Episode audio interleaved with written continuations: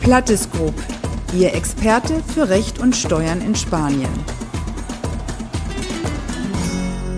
In unserer ersten Folge werden wir versuchen, Licht auf jene Vorgehensweisen unserer Mandanten zu werfen, die sie aus strafrechtlicher Sicht wegen Steuerbetrugs kompromittieren können.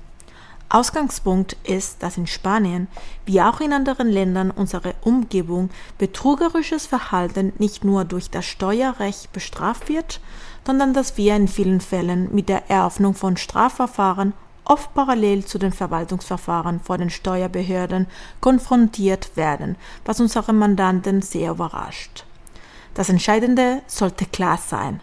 Der Tatbestand der Steuerhinterziehung kann durch jedweden Vorgang mit den Steuerbehörden erfüllt werden.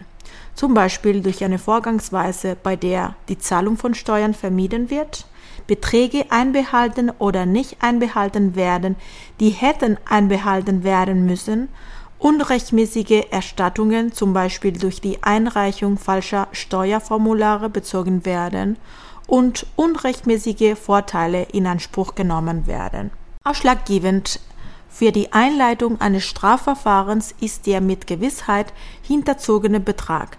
Dieser muss in jedem Steuerzeitraum mindestens 120.000 Euro betragen. Der Grundtatbestand des Steuerbetrugs bringt in Spanien eine Freiheitsstrafe von 1 bis 5 Jahren und eine Geldstrafe in Höhe des doppelten bis sechsfachen des hinterzogenen Betrags mit sich.